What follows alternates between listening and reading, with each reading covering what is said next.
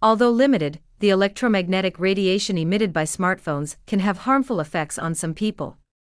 These waves can cause mild headaches, for example. Fortunately, there are some simple measures users can take to minimize any potential risk.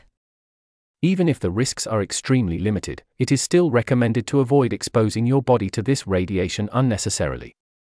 You can do this by adopting simple measures, such as using a hands free kit to make and receive calls. This avoids holding your smartphone to your ear and thus directly exposing your brain to electromagnetic waves. It is better to use a wired kit rather than a Bluetooth model, which also emits very low level radiation. It is important to bear in mind that wave emissions are higher when the network signal is weak, and when the phone is constantly trying to pick up and hold on to the signal. In this case, it is better to avoid making calls at all, except in emergencies.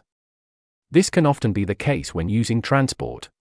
And when it comes to mobility, smartphone use in the car should be avoided, firstly for safety reasons, but also because the interior of the car retains the waves. If your car has a dedicated storage compartment, it's better to leave the device there. At any time, when you don't need to use your smartphone, and you're not expecting an important phone call, don't hesitate to switch to airplane mode, which will cut off any attempt to connect to a cellular or Wi Fi network. And at night, keep your smartphone as far away from you as possible, the best option being to turn it off completely. Finally, don't rely on anti radiation cases and patches, the effectiveness of which is unproven. In Europe, the authorized specific absorption rate, SAR, is 2 watts per kilogram for the head and torso and 4 W kilogram for the limbs. This measures the proportion of the energy carried by electromagnetic waves that is absorbed by the human body, which, beyond these limits, could be dangerous.